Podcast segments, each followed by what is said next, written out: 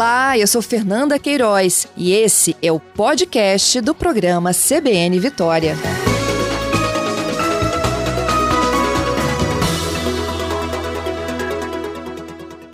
Gente, vou contar detalhes aqui para vocês, na verdade, quem vai contar é o nosso entrevistado, o pesquisador da Universidade Federal de Minas Gerais, Cláudio Silva, e ele fala de uma pesquisa que foi desenvolvida agora, tá? Durante a pandemia, que avalia, gente, se houve um aumento ou não do, nossa, do nosso sentimento crítico em relação a algumas das situações.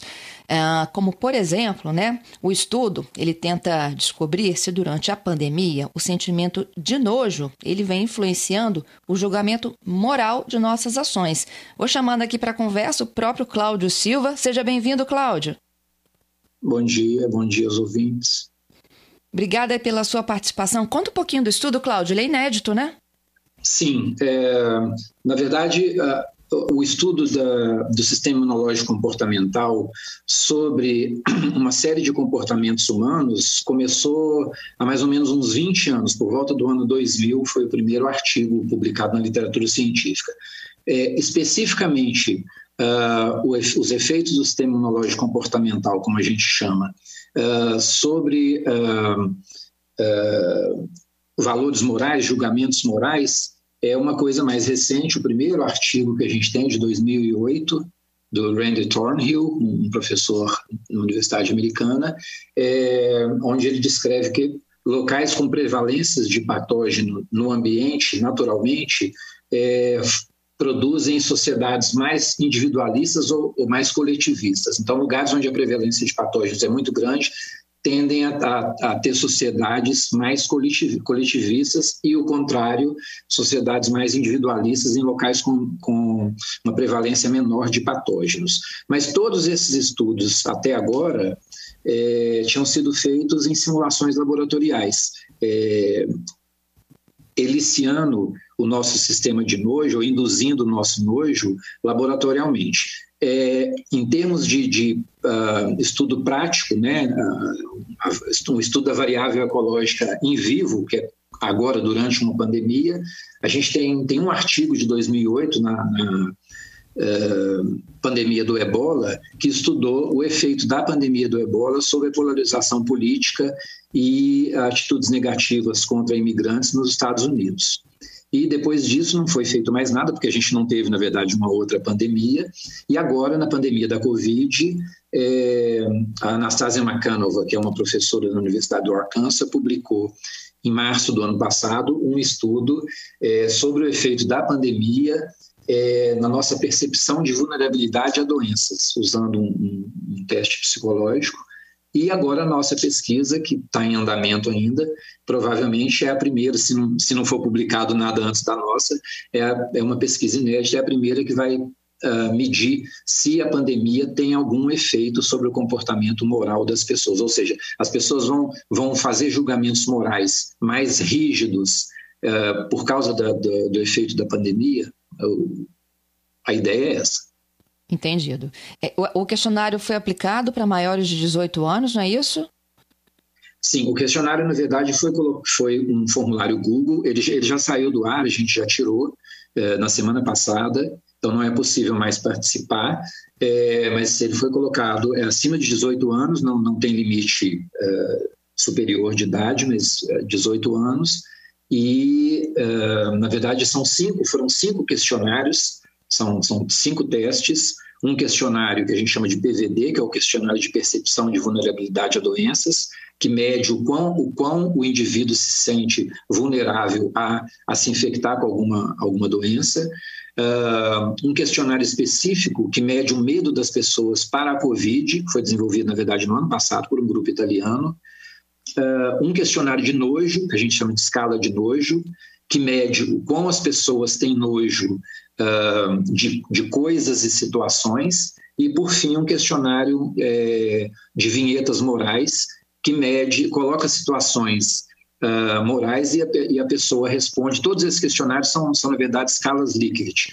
É o que a gente chama em psicologia, uma escala Likert é uma escala que você responde de 1 a 5, sendo que 1, aquela coisa não te interessa nada, não te importa nada, e 5, ela te incomoda ou te interessa muito. e a pessoa só pode marcar uma opção de 1 a 5. É, e a partir daí depois você faz, né? Faz os cálculos, faz o tratamento estatístico e consegue medir. É, Cláudio, é, essa pesquisa aí, por exemplo, ela mede como a gente mudou o nosso comportamento em virtude da pandemia e o quanto isso vai persistir quando a gente tiver esse controle maior da doença?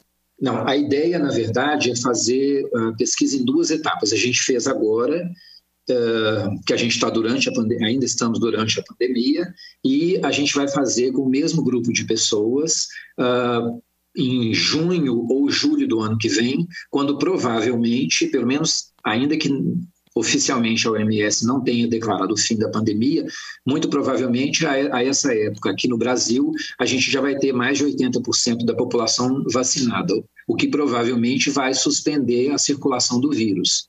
Então, uhum. teoricamente, a pandemia é, vai, vai estar terminada. Aí a gente vai medir, aplicar os mesmos testes às mesmas pessoas de novo e ver se o resultado uh, do julgamento moral das pessoas o ano que vem foi menos uh, intenso do que agora, ou seja, é uma engenharia reversa, né? A gente está fazendo uhum. durante a pandemia, depois vai fazer depois e comparar para ver se durante a pandemia a força dos julgamentos morais foi maior ou vai ser igual uh, pós-pandemia. Uhum. Uma das é perguntas é aqui para os ouvintes até acompanhar um pouco de, desse, do estudo, uma das perguntas é a seguinte: me sinto realmente incomodado quando as pessoas espirram sem tampar boca?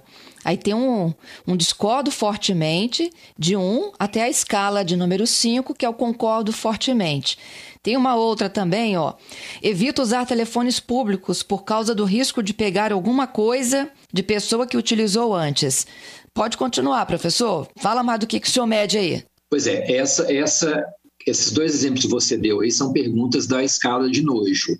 Então, é, é aquilo que eu te falei, essas escalas, essas escalas Likert, elas são, são bipolares. Você, você a, o, o, número um é o mínimo, ou seja, aquela, aquela situação não te incomoda em nada, e o número cinco é o máximo, ou seja, aquela situação te incomoda muito. Então, as pessoas vão responder esses questionários, esse que você falou especificamente é o do nojo, é, e depois você mede, tem uma, uma, uma, uma fórmula para você fazer o cálculo das respostas das pessoas no, em cada questionário, e você aí agrupa é, é, todas as, a resposta de todas as pessoas num, num, gráfico, faz o tratamento estatístico, coloca num gráfico, e aí você faz uma regressão, e você uma regressão estatística, e você tem como, é, como mostrar se, se houve um aumento ou não é, das variáveis que você está medindo em, uh, contraposta à sua, à sua variável é, é, ecológica, no nosso caso aqui é a vinheta moral. Então, a gente vai fazer uma regressão das vinhetas, o resultado das pessoas nas vinhetas morais, com o resultado das pessoas em todos esses outros testes que a gente que eu citei aí e ver se houve ou não uh, uma, um aumento da vigilância moral base, é, permeado pelo nojo. O nojo é a emoção humana que é carreadora é, do sistema imunológico comportamental. Uhum. E o sistema imunológico comportamental, ele antecede o biológico. Mais é provável assim? que sim é, na literatura uh, não, não, há, não há um acordo. É um sistema muito antigo, inclusive não é nem privilégio da nossa espécie. O sistema imunológico comportamental aparece em primatas, aparece em mamíferos, é, Uh, há alguém, há, há, pessoas na literatura que dizem que na, nas anêmonas do mar você já tem um primórdio do sistema imunológico comportamental quando ela, ela muda, por exemplo, de, de posição, se ela encontra com alguma coisa a, a, que tenha sabor amargo. Então, é um sistema bem antigo, mas provavelmente anterior ao sistema imunológico fisiológico. É provável, mas isso não é consenso. Entendido. Porque, é um sistema que evoluiu se eu disparar Sim, esse sistema psicológico, em tese eu vou estar ah, tá, ah, agindo de forma preventiva para alguma coisa. Como, por exemplo, não compartilhar a garrafinha. Sim, a, a, a, esse sistema foi, foi é, evoluído darwinianamente é, para é, permitir ao, ao, indivíduo detectar patógenos antes da ingestão de alguma coisa uhum. que pudesse infectá-lo. Então, a gente basicamente tem, tem três, quatro classes de, de nojo. É, que é o nojo alimentar, ou seja, você é, aquele nojo que você tem quando você percebe que alguma coisa está estragada. É, o nojo físico, que é o nojo que você tem quando você vê feridas ou secreções, ou uma pessoa machucada ou até deformada. É, o nojo sexual, que é o nojo que você tem é, tanto de secreções sexuais quanto de manter, manter ou pensar em manter relações sexuais com pessoas muito próximas. É, em geral, uh, pessoas que uh, parentes consanguíneos. E esse nojo é importante porque o nojo sexual ele preveniu, previne as espécies de uh, relações sexuais consanguíneas que podem ser, caso venham a resultar em gravidez, pode ser deletério porque uh, uh, reproduzir com pessoas geneticamente muito próximas da gente, ou seja, irmão, pai mãe, eh, pode causar mutações genéticas que são deletérias. Então, o nojo sexual basicamente é para prevenir o incesto. E, por último, o nojo uh, moral, que é, que é o, a última classe de nojo, que é uh, provavelmente ele, ele não foi evoluído para isso, o sistema imunológico eh, comportamental parou no nojo, no nojo sexual, e em algum momento na evolução, aí já não de outras espécies, mas da nossa espécie, que é a única espécie conhecida que, que tem relações, valores morais, em algum momento a nossa moralidade, que é uma outra evolução é, adaptativa, cooptou o nojo como carreador uh, do comportamento. Então, o nojo passou a ser, vamos dizer, a balança dos nossos comportamentos morais. Uhum. Assim, a gente sabe que o questionário foi fechado há poucos dias, mas qual é a linha que o senhor acredita que vai, vai apresentar? Assim, a gente teve tudo muito exacerbado, não? Então, eu uh, no final dessa Eu criei vários semana... toques, professor, testemunho próprio, tá? Eu sou o álcool em é. gel em pessoa hoje. Pois é, essa, essa, é uma outra, essa é uma outra, é uma outra questão, né? O, o, o, certamente a pandemia aumentou o nojo das pessoas. É, isso aí é muito provável. A gente já viu na, na, no, nas, no, tratamento estatístico prévio que a gente já fez dos dados a, na semana passada.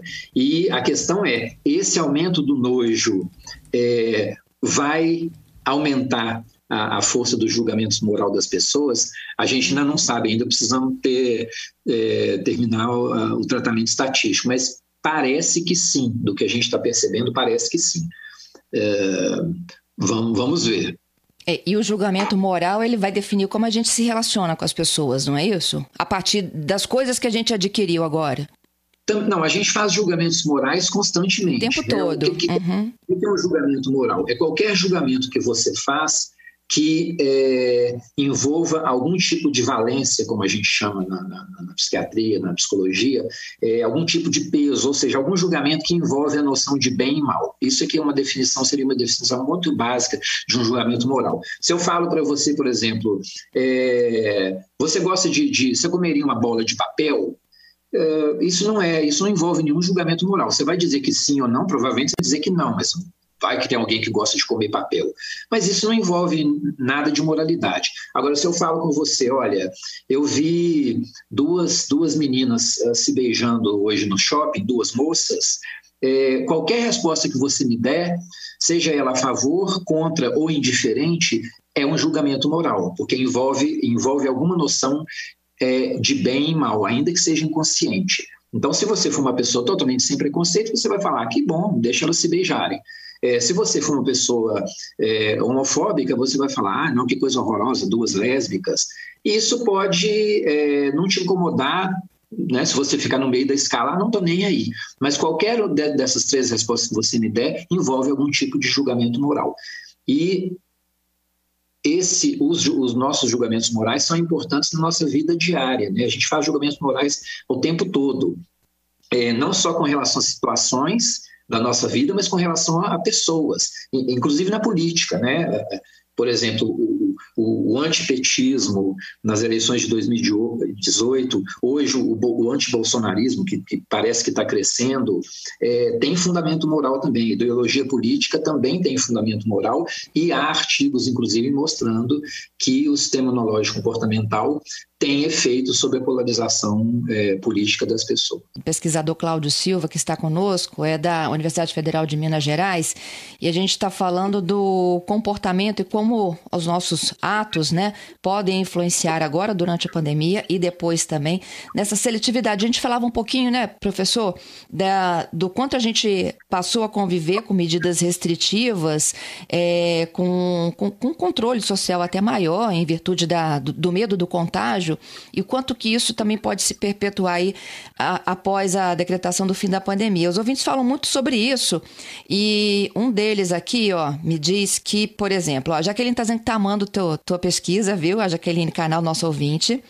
A Bruna, ela diz que ela já tinha restrições às pessoas que encostavam nela e com a pandemia isso ficou mais intenso. Então, é provavelmente é, esses, esses, comportamentos eles têm uh, são diretamente ligados àquela escala que eu, que eu comentei com você mais cedo, que estava no, no, faz parte da nossa pesquisa, que é a escala PVD. A escala PVD foi desenvolvida pelo Joshua Tibor na, na Universidade de Amsterdã em 2018 e ela mede, é um, é um teste psicométrico que mede o quão vulnerável o indivíduo se sente a, a doenças infecciosas, situações que possam causar doença. Então, pessoas que têm, que pontuam muito alto no, no, no questionário PVD, é, tendem a ser pessoas, são pessoas que se sentem muito vulneráveis a doenças, a, a, a pegar uma doença, como se diria no, no, popularmente. Essas uhum. pessoas, em geral, é, são também mais nojentas, elas tendem a pontuar mais alto também na escala de nojo. Então, pessoas que são que se sentem muito vulneráveis a doenças, em geral, são pessoas apresentam comportamentos eh, sociais mais restritivos, porque também são pessoas mais nojentas. Claro que a gente não pode desconsiderar que a pessoa pode ter algum tipo de toque, mas, mas vamos supor que não. É, não, que não seja essa situação. Então, é, tem um artigo, inclusive do ano passado também, mostrando é, que as pessoas que pontuam mais alto na escala PVD e na escala de nojo são pessoas menos é, contrárias ao uso de, de, de, máscara, ou seja, pessoas que tendem a, a, aceitar o uso da máscara com mais facilidade. Pessoas que pontuam mais baixo no PVD e mais baixo na escala de nojo, em geral, são pessoas já não tão preocupadas com, com, com o uso da máscara. É, então, o comportamento, o nosso comportamento social, é, inclusive em termos de saúde pública, é diretamente ligado a, a esse, esse sistema imunológico comportamental é, que pode ser medido entre outras escalas, por essas duas básicas, que é o PVD e a escala de nojo. Então, é, é, é, já demonstrado que esse sistema tem, tem efeitos sobre, sobre o nosso comportamento, não só social, é, mas o nosso comportamento moral também. Entendido. Bom, é, a pesquisa ela será retomada quando, professor? O novo questionário? É, é, o mesmo questionário, as mesmas pessoas vão. A gente não vai abrir o questionário no, novamente, né? Para a gente ter uma, uma, medida apurada, as pessoas, as mesmas pessoas têm que responder o questionário durante e depois da pandemia. Então, as pessoas que responderam, nós tivemos quase 4 mil respondentes.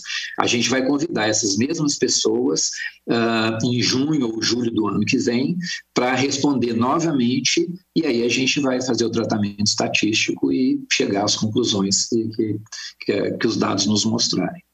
Muito bom. Obrigada, Cláudia, pela participação aqui conosco, hein? Eu que agradeço. Obrigado, Fernando. Obrigado aos ouvintes. Foi um prazer.